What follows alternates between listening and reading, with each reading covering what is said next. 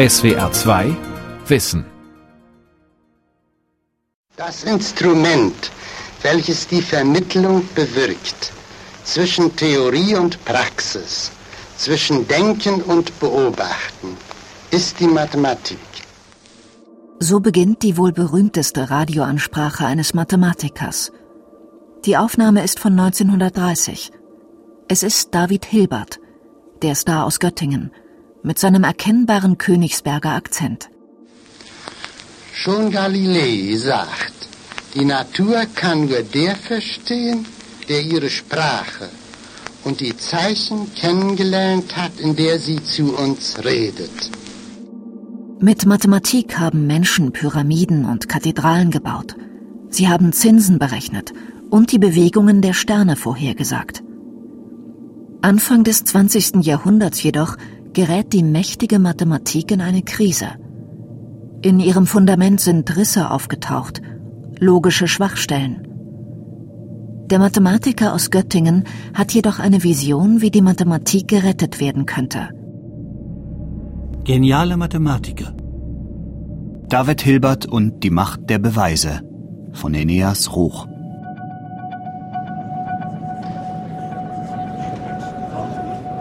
Es ist der Sommer des Jahres 1900. Die Welt ist in Bewegung. Der Jugendstil erobert Kunst und Architektur. Sigmund Freud veröffentlicht sein Buch über die Traumdeutung und fast 50 Millionen Menschen kommen nach Paris, um sich auf der Weltausstellung die neuesten technischen Errungenschaften anzusehen. Sie staunen über elektronische Geräte und prächtige Bauwerke, über Rolltreppen und Metro, über Druckverfahren, Film, Motoren, Haarpflegeprodukte. Im Schatten dieser gigantischen, lauten und bunten Weltausstellung findet noch eine Veranstaltung in Paris statt, fast unbemerkt der zweite internationale Mathematikerkongress. David Hilbert, Professor aus Göttingen und ein angesehener Mathematiker, soll hier einen Grundsatzvortrag halten. Normalerweise, wenn man so einem Kongress eingeladen wird, erzählt man, was man selber alles Tolles gemacht hat. Sagt Katrin Tent, Professorin für Mathematik an der Universität Münster. Aber Hilbert hat wohl schon ganz frühzeitig beschlossen, dass er lieber die Richtung weisen möchte und hat sehr lange dran gearbeitet an diesem Vortrag, die wichtigen Probleme zu isolieren. Hilbert präsentiert eine Liste. Eine Liste mit 23 mathematischen Problemen, von denen er findet, dass sie im kommenden Jahrhundert gelöst werden müssten. Er sagt, diese Überzeugung von der Lösbarkeit eines jeden mathematischen Problems ist uns ein kräftiger Ansporn während der Arbeit. Wir hören in uns den steten Zuruf Da ist das Problem, suche die Lösung. Du kannst sie durch reines Denken finden. Hilbert genießt ein hohes Renommee. Deshalb werden seine 23 Probleme weltberühmt, sagt Hilbert-Biograf Dr. Georg von Wallwitz. Mit diesen Aufgaben hat er ein irrsinnigen Knall ausgelöst in der Mathematikerzunft, weil es wurde dann eine große Ehre, eine große Auszeichnung, wenn man eines dieser Probleme gelöst hat. Das Resultat war, dass die ganzen Mathematiker in aller Welt sich daran gemacht haben, in diese Richtung zu laufen, die der Hilbert mit diesen 23 Problemen vorgegeben hat. Und das hat dazu geführt, dass Hilberts Vorlieben, die sich in diesem Problem natürlich gespiegelt haben, die Richtung für die Mathematik im 20. Jahrhundert vorgezeichnet haben. Hilberts Liste enthält berühmte, seit Jahrhunderten ungelöste Probleme. Sie wirft aber auch moderne Fragen auf, die das Wesen der Mathematik betreffen. Etwa, kann man mathematisch beweisen, dass die Mathematik, so wie sie aufgebaut ist, wirklich verlässlich ist und keine Widersprüche produziert? Diese Frage ist hochaktuell und dringend. Das gesamte Fach steht auf dem Spiel. Hilbert gilt heute als einer der bedeutendsten Mathematiker der Neuzeit. David Hilbert kommt am 23. Januar 1862 im preußischen Königsberg auf die Welt. Sein Vater ist Jurist, seine Mutter stammt aus einer Kaufmannsfamilie. Mit 18 Jahren studiert er in seiner Heimatstadt Mathematik und freundet sich mit einem Kommilitonen und einem Professor an. Hermann Minkowski und Adolf Hurwitz. Beide sind talentierte Mathematiker. Minkowski wird später in der Mathematik und Physik gar Weltruhm erlangen. Von ihm stammt der Gedanke, Raum und Zeit als vierdimensionale Raumzeit zu beschreiben, was Einstein in seiner allgemeinen Relativitätstheorie aufgriff. Ende des 19. Jahrhunderts erkennen Mathematiker im Fundament der Mathematik Schwachstellen. Plötzlich sind sie mit grundlegenden Fragen konfrontiert, die das gesamte Fach in Frage stellen, schildert die Mathematikprofessorin Katrin Tent. In welchem Gerüst machen wir überhaupt Mathematik? Wie arbeiten wir so sauber, dass wir nicht in zehn Jahren merken, dass das alles zusammenbricht? Dass die gesamte Mathematik zusammenbricht, das ist keine absurde Angst, sondern eine reale Gefahr. In den Jahrtausenden zuvor waren Mathematiker bei ihren logischen Schlussfolgerungen hin und wieder unpräzise vorgegangen. Zum Beispiel hatten sie bei manchen Berechnungen und Argumentationen keine streng formalen Beweise vorgelegt, sondern eher intuitive Begründungen gegeben. Das war nicht unbedingt falsch oder faul, natürlich. Ich meine, das sind wichtige Sätze, auch vorher schon bewiesen worden. Aber es gab immer mal so Stellen, wo das mehr so intuitiv war. Och ja, das lassen wir beliebig klein werden und dann ist es irgendwann weg oder so. Das kann man halt nicht so sauber nachvollziehen. Diese Anschaulichkeit hatte dramatische Folgen. In der mächtigen, unbeirrbaren Mathematik tauchten plötzlich logische Widersprüche auf. An scheinbar ganz simplen Stellen gerieten Mathematiker in Zwickmühlen. Etwa bei der Frage, was eine Menge ist. Egal wie sie es drehten und wendeten, beim einfachsten Rechnen mit Mengen entstanden plötzlich Fehler, die sich nicht ausmerzen ließen. Nahm man zum Beispiel eine Menge, die sich selbst enthält, wie eine Liste mit Nachschlagewerken, auf der die Liste selbst aufgeführt ist, konnten darüber mathematische Aussagen entstehen, die wahr waren und gleichzeitig falsch. Es war eine Katastrophe.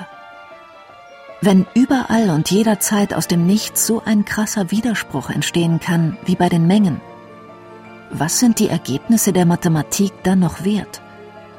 Die Resultate über Zahlen und Rechenmethoden, über Kurven, Flächen und Räume. Und das war ein großer Schock für die ganze mathematische Community weil die plötzlich gemerkt haben, oh, wenn man die Grundlagen nicht sauber legt, dann weiß man gar nicht, was da für Effekte möglicherweise passieren, wenn da einmal einer scharf drauf schaut und den Widerspruch bemerkt, den vorher keiner gesehen hat.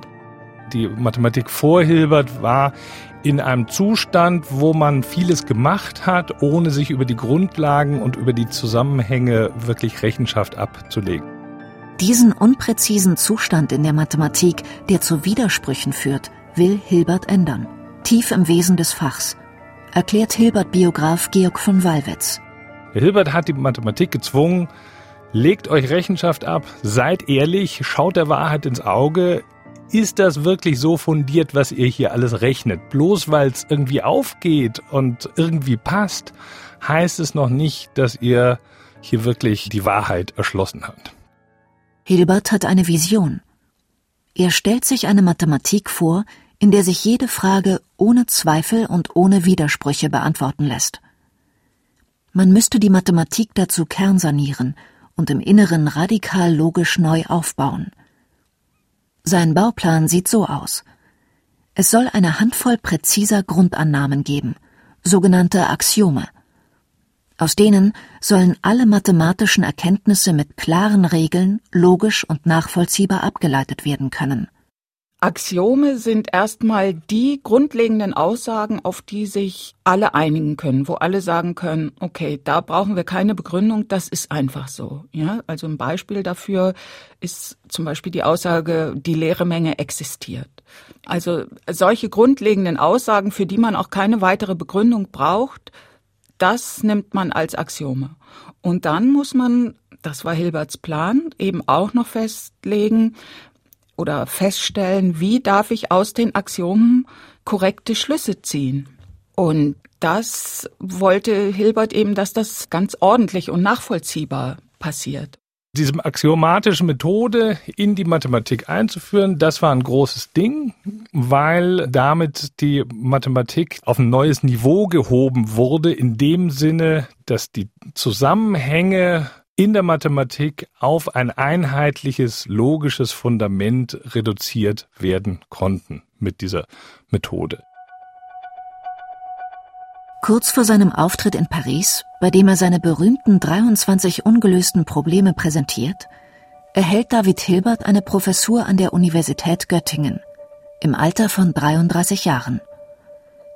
Der bedeutende Mathematiker und Wissenschaftsmanager Felix Klein hat dafür gesorgt. Auf Hilbert folgen immer mehr junge, talentierte Wissenschaftler. Und Göttingen wird zu einem Hotspot für moderne Mathematik und Physik – berichtet der Mathematikhistoriker Professor David Rowe. Es war auch eine sehr bunte Atmosphäre. Diese bestimmte Community war wirklich multikulti. Es gab so natürlich sehr viele junge Juden da, es gab viele Ausländer, es gab einige Frauen, tolle Mathematiker. Und diese Leute haben miteinander nicht nur kommuniziert, die haben viele Lehrveranstaltungen gemeinsam gemacht. Die haben eine Umbruchstimmung da in Göttingen geschafft. Wenn Mathematiker viel miteinander reden und zusammenarbeiten oder konkurrieren, dann entsteht was Neues. Und Göttingen ist der erste Ort, wo diese Art von Austausch stattgefunden hat. Im ersten Drittel des 20. Jahrhunderts ist der Dreh- und Angelpunkt der mathematischen Forschung, der Anziehungspunkt für Innovationen und Talente in Europa, nicht etwa Berlin mit seinen bedeutenden, ehrwürdigen Professoren. Es ist Göttingen mit seinen jungen, kreativen Wissenschaftlern, die sich gegenseitig inspirierten. Und mittendrin ist David Hilbert. Hilbert ist nicht nur visionärer Ideengeber, er ist selbst ein talentierter, hartnäckiger Forscher, der an den spannenden Fragen seiner Zeit arbeitet und bedeutende Ergebnisse erzielt. Biograf Georg von Wallwitz nennt ein Beispiel. Er hat mit Einstein zusammen die allgemeine Relativitätstheorie formuliert. Die allgemeine Relativitätstheorie ist Einsteins Theorie und das ist sein Gedankenkind und das hätte Hilbert auch nie bezweifelt. Aber bei der Formulierung hat Hilbert doch erheblich geholfen und am Ende hat er wohl auch als erster die entscheidenden Feldgleichungen aufgeschrieben und damit, wenn man so will, auch einen äh, nicht unerheblichen Teil zur Entwicklung der Physik beigetragen. Es kommt zwar kurzzeitig zu Unstimmigkeiten, wer nun Urheber der Relativitätstheorie ist, aber Hilbert und Einstein vertragen sich wieder, auch weil sie sich persönlich gut verstehen. 1915 war also das zweite Jahr des Ersten Weltkrieges. Da sah auch irgendwie alles noch so aus, als sei das ein unproblematischer Krieg. Und es gab sehr wenige Pazifisten. Und der Einstein und der Hilbert, die gehörten eben zu diesen wenigen Leuten, die damals schon gesagt haben, dieser Krieg ist eine Katastrophe und der ist völlig überflüssig und man soll den aufhören. Also sie waren echte Kriegsgegner. In einer Zeit, wo das wirklich noch sehr originell war. David Hilbert ist verheiratet und hat einen Sohn, Franz. Franz ist schlecht in der Schule. David Hilbert, Navigator der modernen Mathematik, versucht seinem Sohn zu helfen, sagt Georg von Wallwitz. Indem er zum Beispiel seine Assistenten gebeten hat, dem Sohn, dem Franz Hilbert, Nachhilfe zu geben in Mathematik. Und das war natürlich eine grauenvolle Idee, weil diese Assistenten, das waren fantastische Mathematiker, die gehörten zu den besten mathematischen Köpfen des 20. Jahrhunderts. Und die hat man jetzt als Nachhilfelehrer auf diesen armen Sohn, der eben nur eine Rechenschwäche hatte, losgelassen. Und das konnte natürlich nicht gut funktionieren. Als junger Mann erleidet Franz Warnanfälle und kommt in die Psychiatrie. David Hilbert bricht den Kontakt ab. Trotz der belastenden Spannungen rund um den Sohn unterstützt Käthe Hilbert ihren Mann, wo sie nur kann. Sie empfängt Kollegen und Schüler, schirmt ihren Mann vor Stress und Trubel ab und schreibt in bester Handschrift seine Briefe und Manuskripte ins Reine, sagt Historiker David Rowe. Käthe Hilbert stand hinter ihrem Mann also hundertprozentig. Man kann die Bedeutung von Käthe Hilbert gar nicht überschätzen eigentlich für diesen Erfolg von ihrem Mann. Also David Hilbert hätte nie diesen Erfolg erreicht, vor allem mit seinen Studenten, ohne Käthe Hilbert zur Seite gehabt zu haben. Im Laufe der Zeit werden Hilbert angesehene Positionen angeboten, unter anderem in Berlin und Heidelberg doch er bleibt in Göttingen. Hier tauscht er sich mit kreativen jungen Wissenschaftlern aus, kann mit Unterstützung seiner Frau an moderner Mathematik arbeiten und kämpft für talentierten Nachwuchs. Und auch für die Gleichstellung von Frauen, ohne Rücksicht auf den Zeitgeist. So setzt er sich beispielsweise dafür ein, die junge Mathematikerin Emmy Noether zu habilitieren, erzählt Biograf Georg von Wallwitz die ist absolut brillant. Die gehört also zu den besten Köpfen, die ihm je untergekommen sind. Und dann hat er, da er der Wahrheit verpflichtet ist, gesagt, naja, die muss bei uns Professorin werden.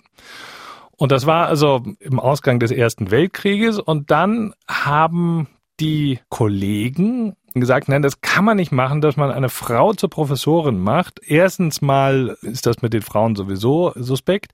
Und zweitens würde das also die Gefühle der heimkehrenden Soldaten verletzen, wenn dann eben auf der Professur, die sie sich vielleicht selber ausgemalt haben, dann eine Frau sitzt. Und der Hilbert fand das aber unglaublich albern, weil er hat gesagt, nein, die ist die beste. Und dann ist er wohl auch etwas ausfällig geworden in der entscheidenden Fakultätssitzung und hat eben den Kollegen gesagt, meine Herren, dies ist eine Fakultät und keine Badeanstalt. Er hat gesagt, in einer Badeanstalt, okay, da ist Geschlechtertrennung nachvollziehbar, das verstehe ich. Aber in einer Fakultät macht Geschlechtertrennung keinen Sinn. Sicher belegt ist der Ausruf mit der Badeanstalt nicht. In der Fakultätssitzung ist es aber auf jeden Fall heiß hergegangen. Das zeigen Briefe.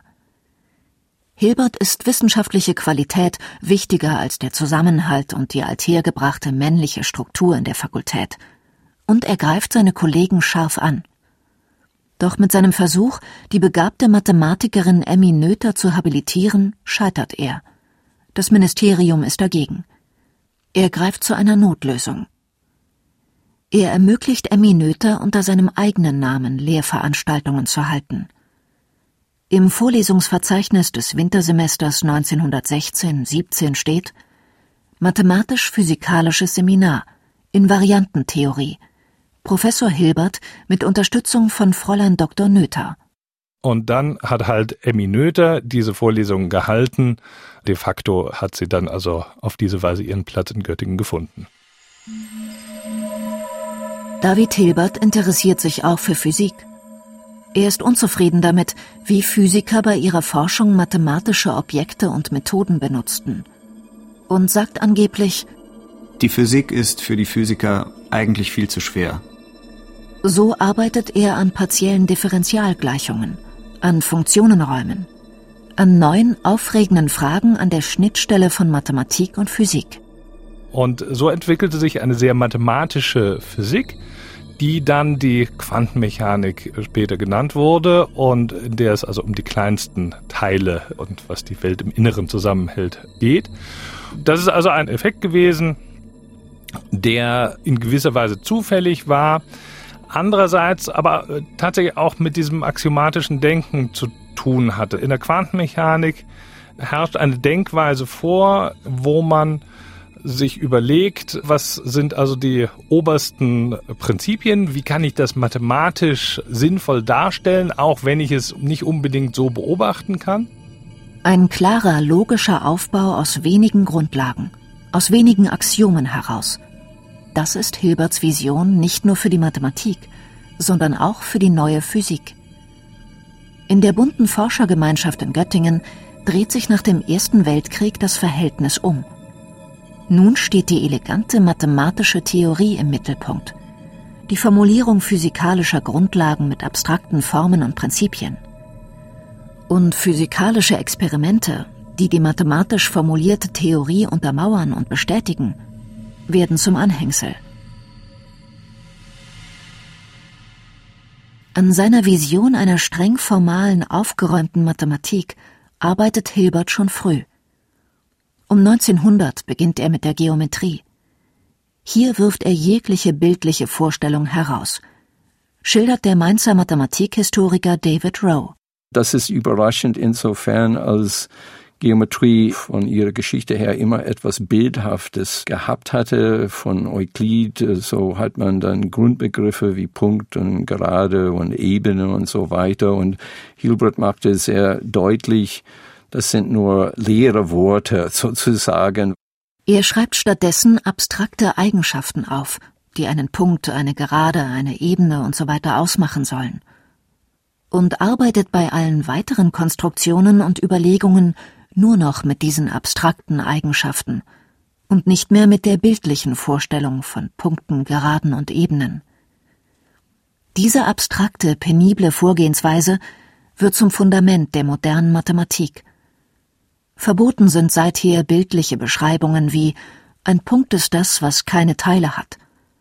Verboten sind anschauliche Begründungen, etwa der Term wird immer kleiner und verschwindet. Verboten sind auch vermeintliche Selbstverständlichkeiten, ohne eine wasserdichte Herleitung.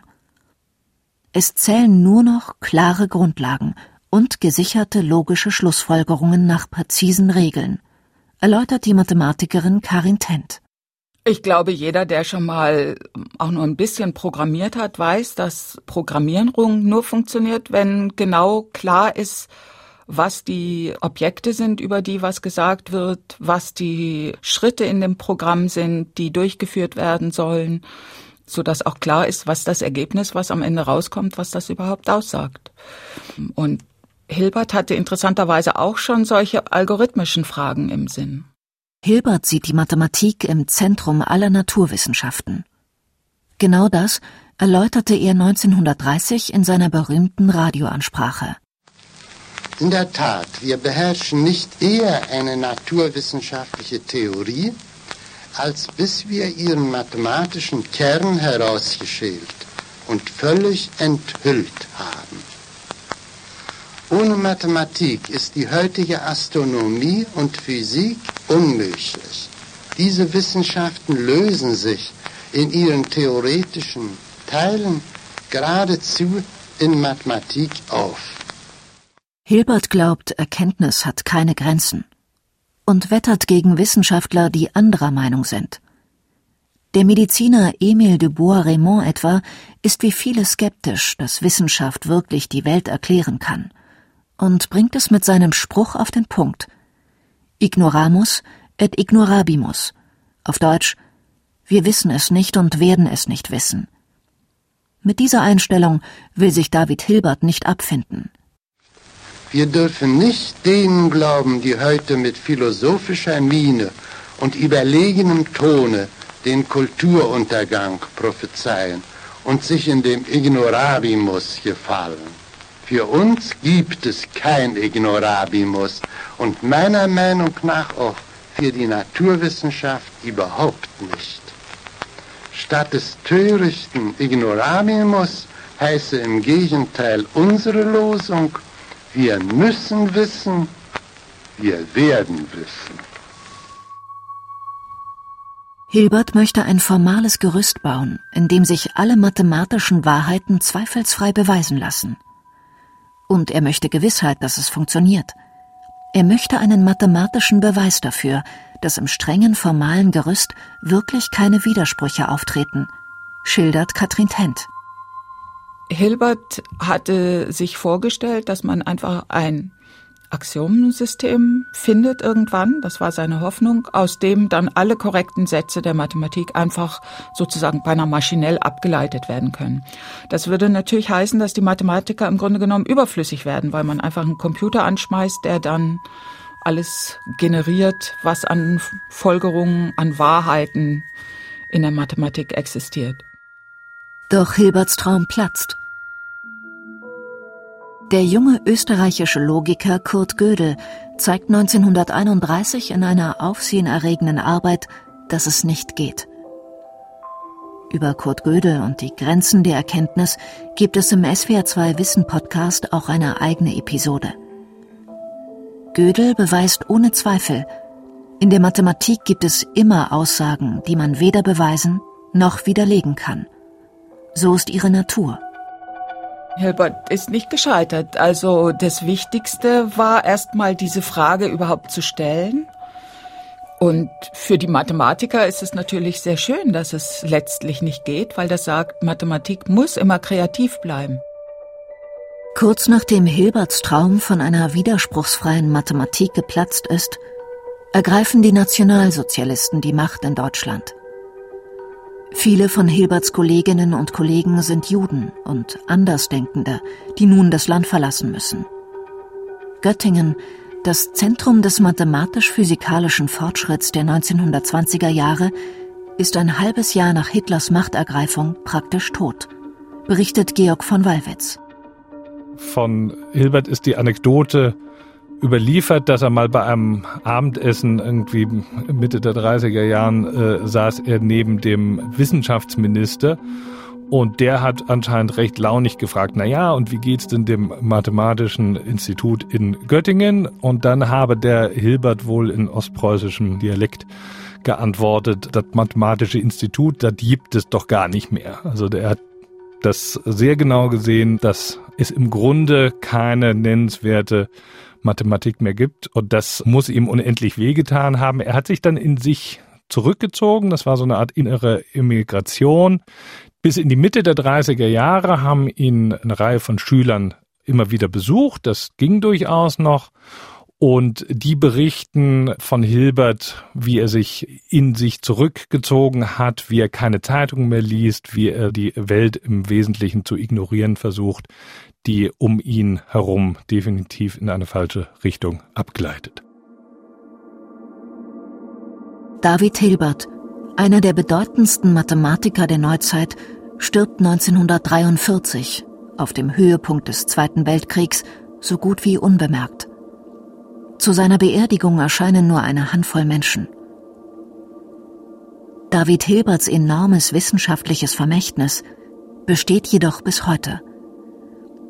Die Mathematik baut auf klaren Grundlagen und sauberen Schlussfolgerungen auf, auf Hilberts Vision. Und sie ist dank Hilbert und seinen Schülern und Kollegen um viele Resultate reicher. Übrigens, die gesamte Radioansprache David Hilberts aus dem Jahr 1930 können Sie im SWR2 Archivradio hören. Die Welt verstehen. Jeden Tag. SWR2 Wissen. Manuskripte und weiterführende Informationen zu unserem Podcast und den einzelnen Folgen gibt es unter swr2wissen.de.